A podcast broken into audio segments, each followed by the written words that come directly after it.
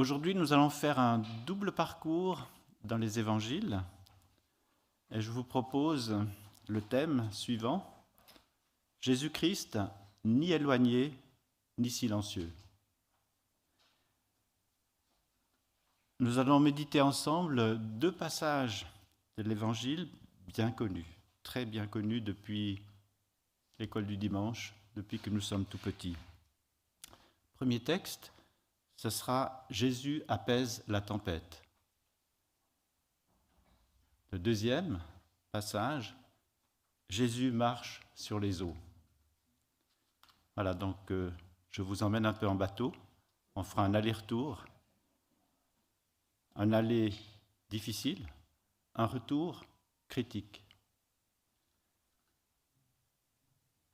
Après avoir médité ces deux voyages, nous allons nous poser deux questions. Deux questions qui ont été posées aux disciples, mais qui nous sont aussi posées. Qui est Jésus? Est-il toujours présent? Alors nous allons lire tout d'abord Luc 8, premier passage sur la tempête apaisée. Luc 8, 22-26, page 1157 des Bibles qui sont à vos places.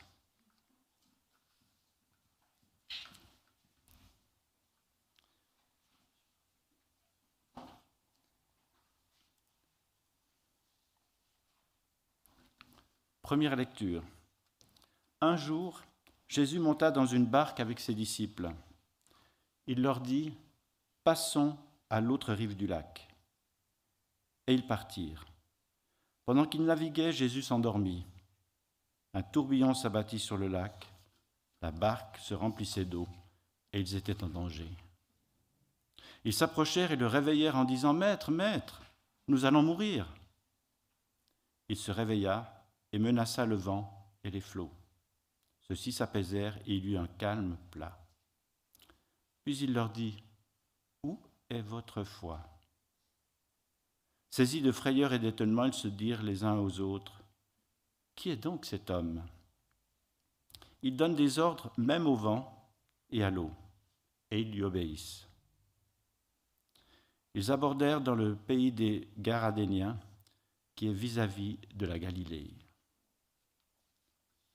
Deuxième passage que nous lisons, Matthieu 14, 22-33 pour les versets. C'est à la page 1091 de vos Bibles.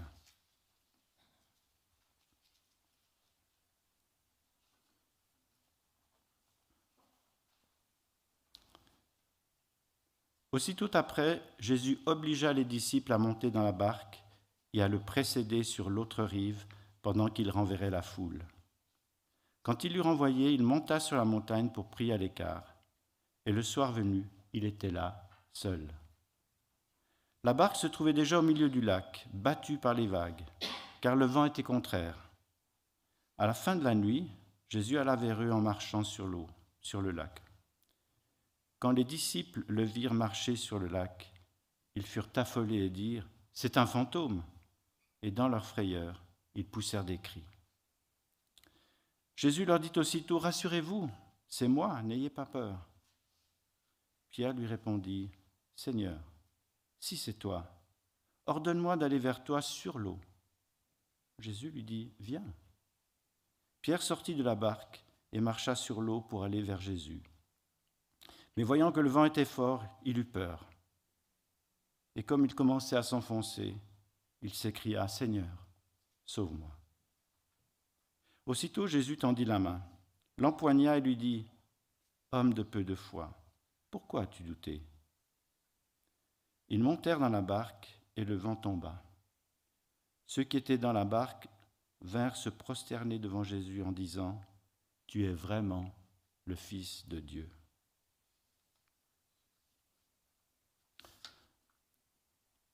Dans la méditation qu'on va faire sur ces passages, j'ai pris en compte tous les récits de ces deux euh, traversées. Donc, euh, je me suis basé pour la première sur Luc, mais je tiens compte des détails qui nous sont donnés dans les autres euh, parallèles des évangiles. Contexte de Luc 8, 22-26. C'est un moment où le Seigneur enseigne d'une manière très intensive. Et le moment aussi, il a commencé à parler en parabole. C'est-à-dire qu'il va utiliser des illustrations pour expliquer les vérités essentielles. Et là, avant cette première traversée, on se situe à l'issue d'une longue journée. C'était une dure journée parce qu'elle a commencé très tôt, elle finit un peu tard, mais c'était une journée intensive d'enseignement. Et pourtant, malgré la fatigue, le Seigneur demande à traverser le lac de Génézareth en barque maintenant.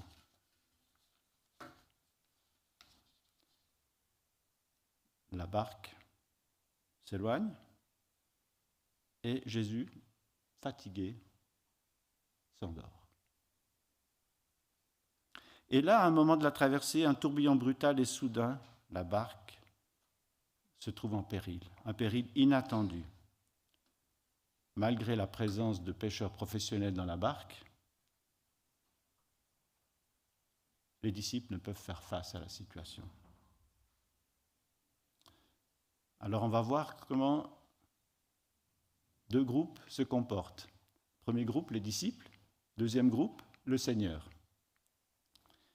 Les disciples, ils ont obéi à l'ordre du Seigneur de traverser le lac à ce moment-là. Ils n'ont pas discuté, ils ont obéi. Devant la tempête, ils ont pris conscience très rapidement de leurs limitations. On ne peut pas faire face. Alors ils ont lancé un SOS au Seigneur. Mais si on lit bien le texte et qu'on regarde aussi les évangiles parallèles, on voit que dans cet appel, il y a aussi l'expression d'un reproche au Seigneur. Qu'ont-ils vu dans la barque Ils ont vu un homme endormi. Ils ont vu en Jésus un homme endormi.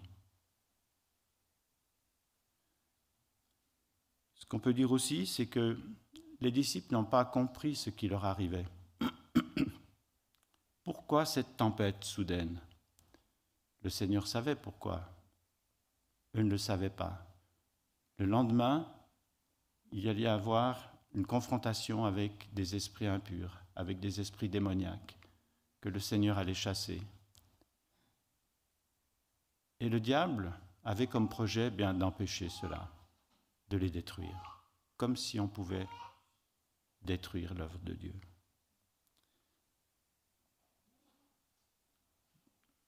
Le Seigneur.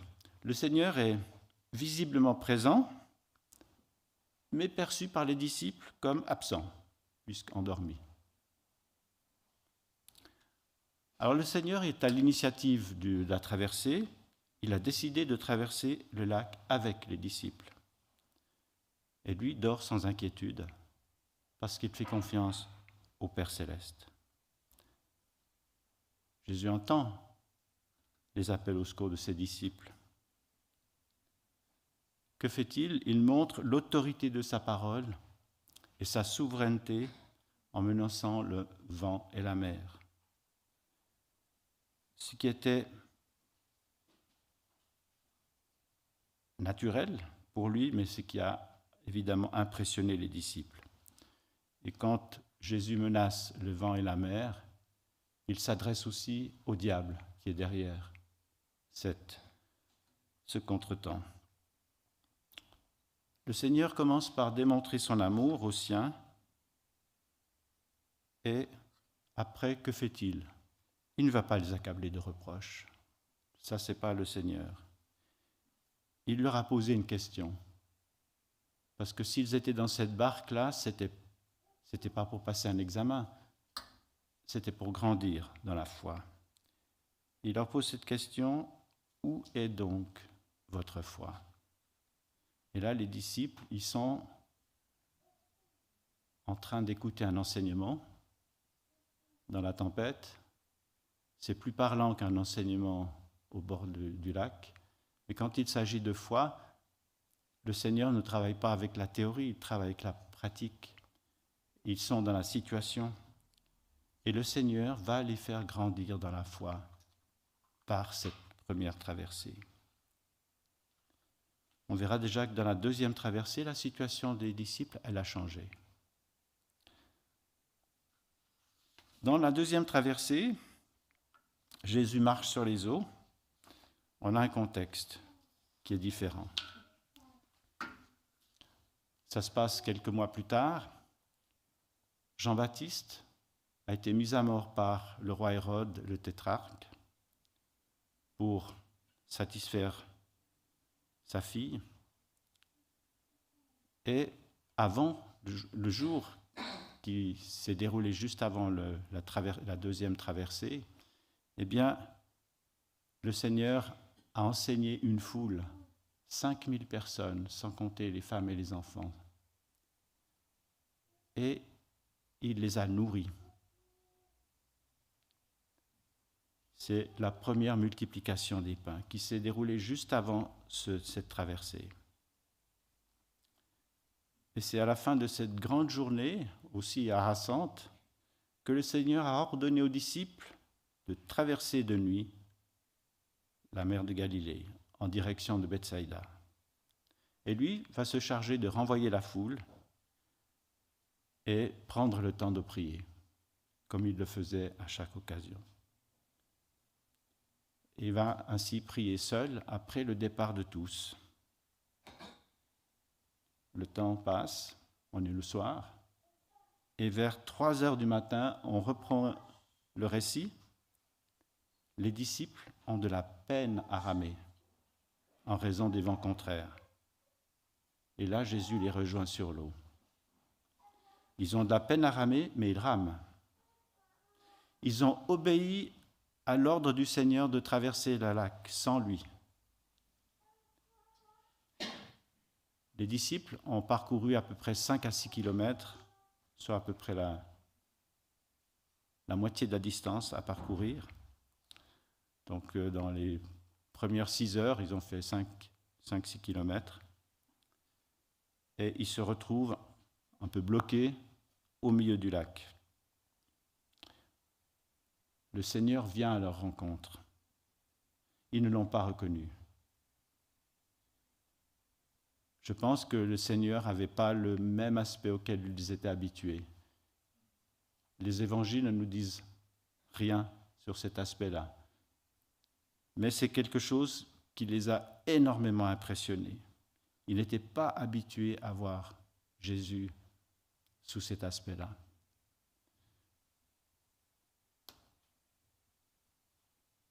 Et ils ont été impressionnés non seulement de le voir, mais ensuite après de voir la domination qu'il avait sur les éléments et l'autorité qu'il avait sur la nature.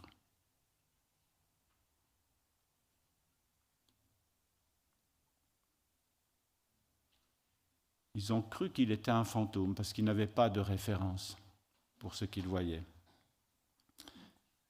Finalement, ils se sont prosternés devant le Seigneur parce qu'ils ont reconnu dans ce Jésus qu'ils voyaient pour la première fois de cette façon-là, ils ont reconnu le Fils de Dieu, Dieu lui-même, le Tout-Puissant, le Créateur. Et même Pierre a pu goûter un instant de marcher sur les eaux. Ah, on va se dire, Pierre, toujours plein d'initiatives. Pierre a osé le faire. Pierre a, compris quelque chose, c'est que le Seigneur lui permet de le rejoindre et ça inaugure en fait un passage de témoin que Pierre pressent. C'est pour ça qu'on peut considérer la deuxième traversée comme un texte prophétique sur ce qui va se passer dans le temps futur.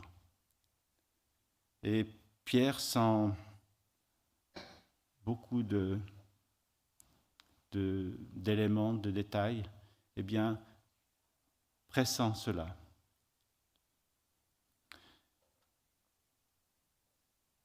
Et fait étonnant, Jésus s'est donc présenté aux disciples pour qu'ils le reconnaissent. Il leur a dit, c'est moi.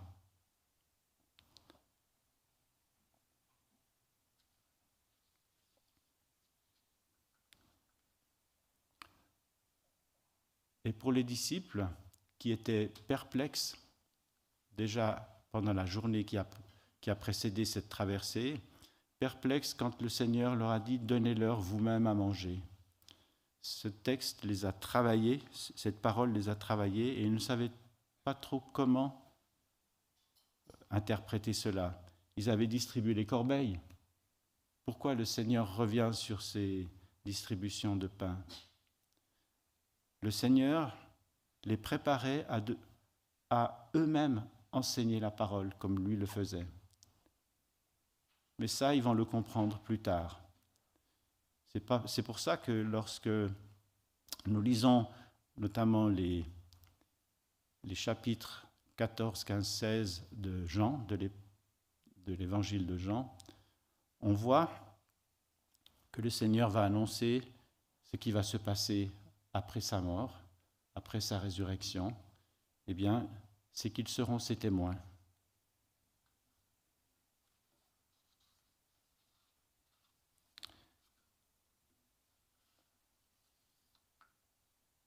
Dans cette deuxième traversée, le Seigneur, au regard des disciples, semble absent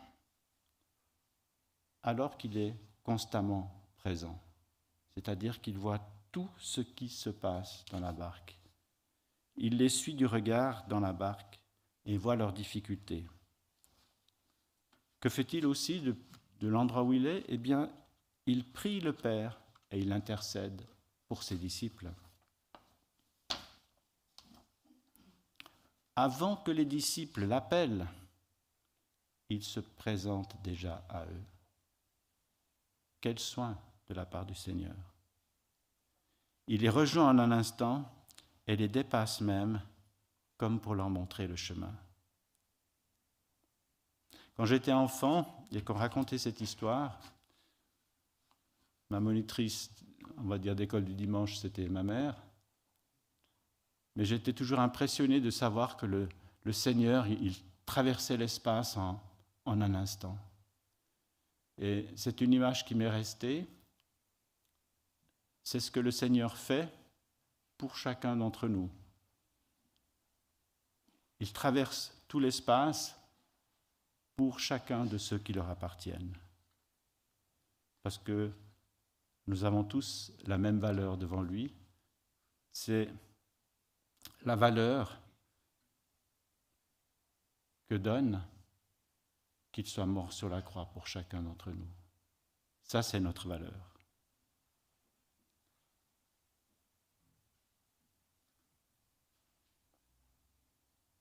Dans cette deuxième traversée, le Seigneur n'a pas menacé le vent. Quand il est entré dans la barque, le vent s'est arrêté. Et la nature reconnaît ainsi son infinie autorité sur la création par sa seule présence. On arrive aux deux questions. Qui est Jésus? Dans la première traversée,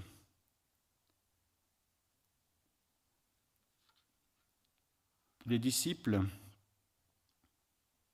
qui n'ont pas pris l'initiative de cette traversée, lorsqu'ils vont réveiller Jésus, ils vont en quelque sorte lui expliquer la situation, comme on le fait à quelqu'un qui s'est endormi et qui doit réagir. Il lui explique, Maître, Maître, nous allons mourir. C'est bref, mais ça explique la situation. Nous allons mourir. Est-ce qu'il pense que le Seigneur aussi va mourir? On ne sait pas.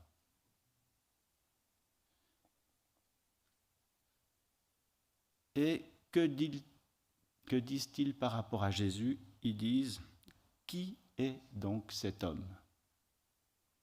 C'est bien un homme, c'est Jésus-Christ qui est incarné dans un homme. Mais quand ils font cette remarque, ils pensent être très proches de lui, un peu identiques. Et de voir ce miracle sur la nature a bouleversé complètement leur conception. Ça ne peut pas être un homme. Personne n'a jamais pu ainsi agir par rapport à la nature et la création. On peut dire que les disciples n'avaient pas encore vraiment compris dans leur cœur qui était véritablement Jésus. Ils voient encore un Jésus, un maître, un maître à leur taille, à leur ressemblance. Ils ont certes foi dans la bonne personne, foi en Jésus, oui, mais dans un Seigneur dont ils ne perçoivent qu'une partie. Ils connaissent en partie Jésus. Et cette vision partielle de Jésus est à l'origine de leur crainte et de leur peur. Si l'on ne connaît pas Jésus comme le Tout-Puissant, on est enclin rapidement à être dans la crainte et la peur. Si l'on sait qu'il est le Tout-Puissant, et là les disciples ont pu voir un instant cette toute-puissance, eh bien, ils pourront surmonter ces craintes et ces peurs. Le Seigneur, qu'a-t-il fait vis-à-vis des disciples pour la, lors de la première traversée Il va uniquement insister sur un point. Où est votre foi? Ça, c'est la question. Les disciples n'ont pas répondu là sur le moment. Mais ils vont répondre à cette question à la seconde traversée et après la Pentecôte. Ils vont répondre à cette question.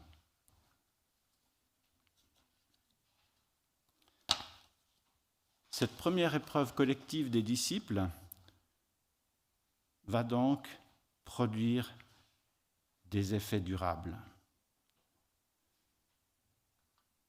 qu'on va déjà voir lors de la seconde traversée à la question qui est Jésus, parce que la question, elle, revient.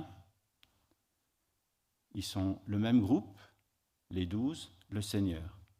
Ce n'est pas devant la foule. Où là, le Seigneur a permis aussi une situation critique d'épreuve qu'il a permis. Les disciples qui ont été stupéfaits lorsqu'ils l'ont vu, eh bien, ont finalement reconnu et affirmer dans le, le feu de l'action, on va dire, qui est Jésus, le Fils de Dieu, et même véritablement le Fils de Dieu, pleinement le Fils de Dieu. Et cela préfigure ce qui sera dit après dans les épîtres, notamment dans une épître de Paul, où on parle de Jésus, Philippiens 2, 9 à 11. C'est aussi pourquoi Dieu l'a élevé à la plus haute place et lui a donné le nom qui est au-dessus de tout nom, afin qu'au nom de Jésus chacun plie le genou dans le ciel, sur la terre et sous la terre, et que toute langue reconnaisse que Jésus-Christ est le Seigneur, à la gloire du Père. Voilà ce que les disciples ont affirmé. Quel chemin parcouru en quelques mois. Hein. Je suis sidéré de voir combien les disciples avançaient vite. Ils ont vraiment compris dans leur cœur qui était véritablement Jésus. En lui, ils voient Dieu, ce qui est juste. Jésus leur a dit, Celui qui m'a vu a vu le Père. Jésus est bien la personne qui ne peut pas être comparé à une autre. Rien ne peut lui être comparé.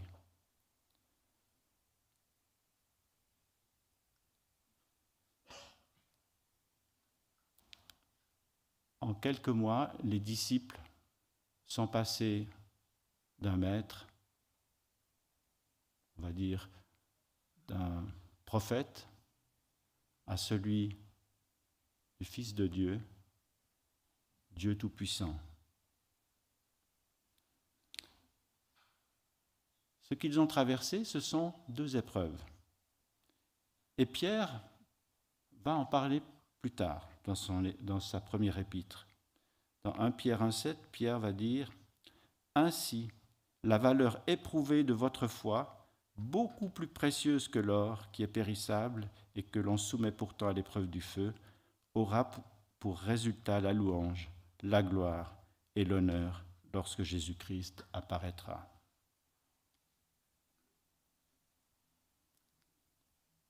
Ces épreuves ont créé chez eux la louange.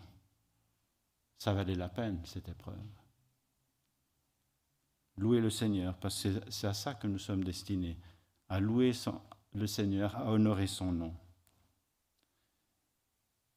Dans l'épître de Jacques, nous trouvons aussi ces paroles, sachant que la mise à l'épreuve de votre foi produit la persévérance. Mais il faut que la persévérance accomplisse parfaitement sa tâche, afin que vous soyez parfaitement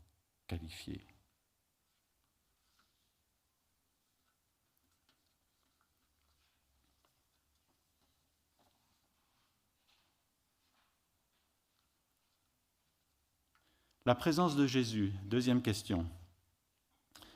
Dans la première traversée, Jésus est présent, mais il est perçu par les disciples comme absent, puisqu'il est endormi. Dans la deuxième traversée, Jésus semble absent, mais en fait, il est constamment présent. Quand on a le regard sur lui et qu'on voit qu'il domine toute la scène. Et la deuxième traversée, on peut dire, elle préfigure la nouvelle relation entre Jésus-Christ et les croyants. Après sa mort expiatoire, après sa résurrection, après son ascension et au moment de la venue du Saint-Esprit à la Pentecôte. Il ouvre déjà cette perspective. Et cette perspective, eh bien, les disciples ne l'ont pas encore, mais lorsqu'ils recevront le Saint-Esprit, il va leur rappeler tout ce que Jésus a dit qui le concerne. Et c'est vrai que se rappeler de quelque chose qu'on a entendu et vécu, c'est autre chose, c'est quelque chose qui va marquer.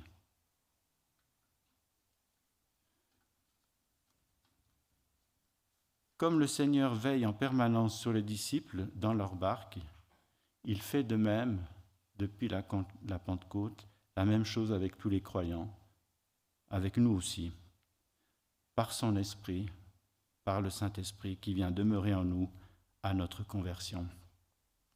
Le Seigneur a dit aux disciples, il vous est avantageux que je m'en aille. C'était la condition pour que cet autre Jésus, qui est le Saint-Esprit, vienne et vienne nous habiter. On n'a pas besoin de le chercher, il est déjà là. Et le Saint-Esprit, est-il dit, il n'est pas seulement en nous, mais avec nous. Il est à la fois en nous et avec nous.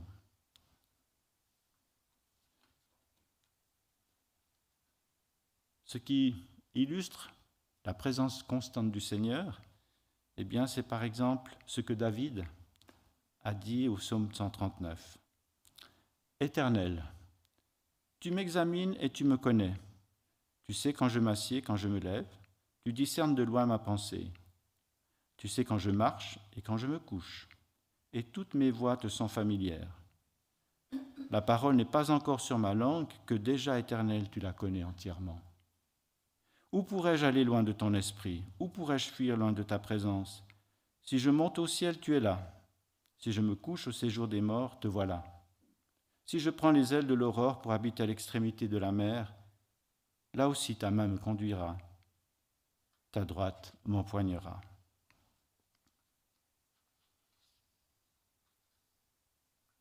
Cette promesse de la présence de cet autre Jésus, qu'est le Saint-Esprit, eh bien nous la trouvons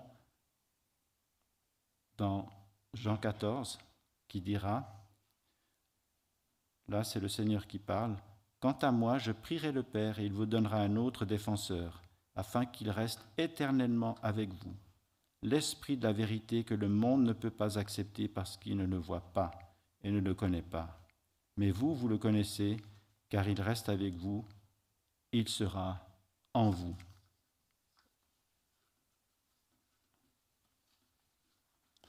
Et comme le Seigneur l'a fait pour ses disciples, Jésus-Christ intercède pour nous auprès du Père.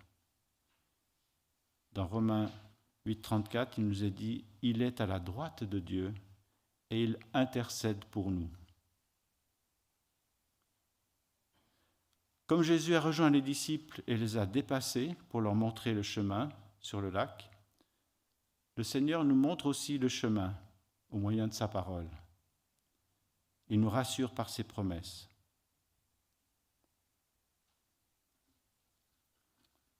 Quand j'étais à l'Institut biblique, un enseignant nous avait dit, quand vous lisez la Bible, ne vous arrêtez pas avant d'avoir un encouragement de la part de, Dieu. C'est précieux.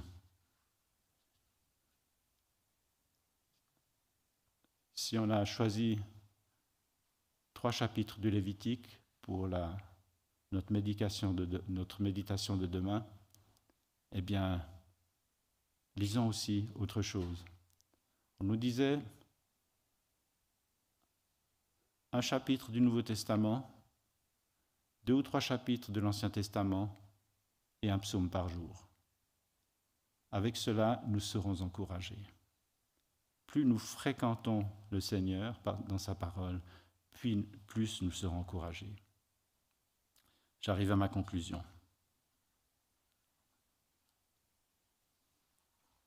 Nous pouvons croire avec une ferme assurance que notre Seigneur n'est ni absent, ni éloigné, mais toujours présent en nous et avec nous, puisqu'il l'a promis. Il sera avec nous pareillement lorsque nous traverserons des épreuves. L'Écriture nous dit que nous allons traverser des épreuves. Ces temps d'épreuve ne sont pas des punitions. Ce sont des temps de test. Comment tester la foi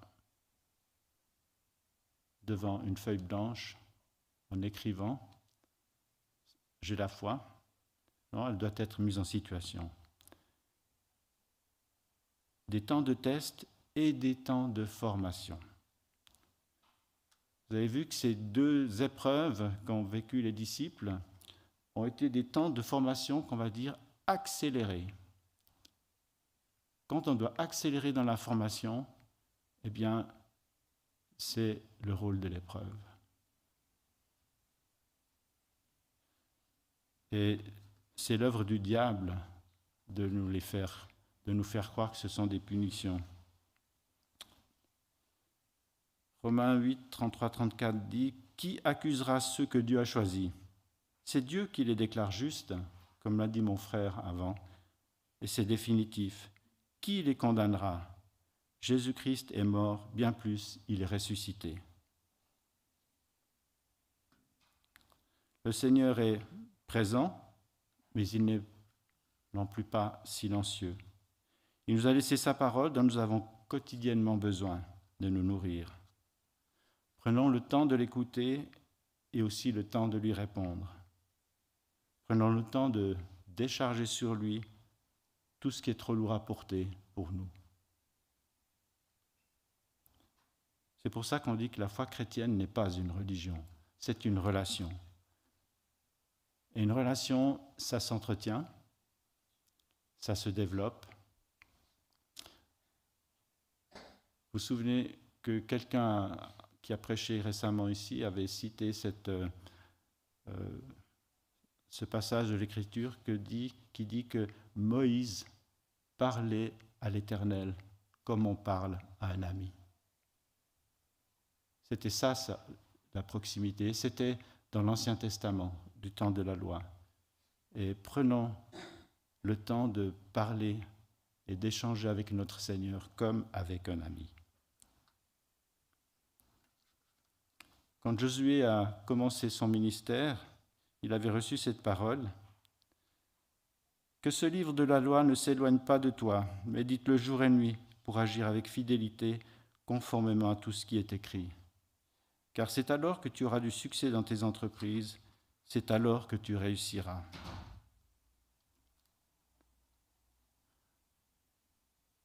pour avoir de la réussite dans notre activité, il faut prendre du temps pour lire la parole. C'est ce que nous dit ce passage. Il faut prendre du temps avec Dieu. C'est le meilleur moyen de gagner du temps, c'est d'en prendre en priorité avec lui. Le Seigneur nous laisse pas seuls, il ne nous laisse pas sans parole, et il ne nous laisse pas non plus tout seul. Le Seigneur a placé autour de nous des chrétiens, frères et sœurs dans la foi, qui partagent la même condition que nous. Ils vivent, nous vivons chacun nos propres épreuves différentes. Sachant écouter le témoignage des frères et sœurs, cultivons la communion fraternelle, portons les fardeaux les uns des autres, mais sans nous comparer. Galates 6, 2 dit Portez les fardeaux les uns des autres et accomplissez ainsi la loi de Christ. Ma dernière phrase Le plus décisif dans l'épreuve n'est pas qu'elle cesse le plus vite possible. Le plus décisif dans l'épreuve, c'est que nous cherchions à comprendre ce que le Seigneur veut nous apprendre. Notre Seigneur veut sans cesse nous apprendre quelque chose. Et l'épreuve est un moyen privilégié pour nous faire progresser. Donc lorsqu'elle vient, prenons le temps de dire au Seigneur, montre-moi ce que tu veux m'apprendre. Je veux l'apprendre. Cette prière sera entendue.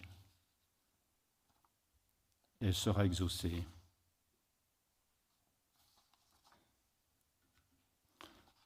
Voilà que le Seigneur nous, nous aide à faire des progrès aussi comme les disciples, sachant que au travers de tout ce que nous vivons, eh bien, cela contribue à nous faire ressembler de plus en plus au Fils, puisque l'Écriture nous dit que nous ne sommes pas simplement héritiers, mais co-héritiers de Christ. C'est vraiment un statut qui est formidable, celui qui nous est proposé, être co-héritier de Christ. Que Dieu bénisse sa parole et bénisse chacun ici.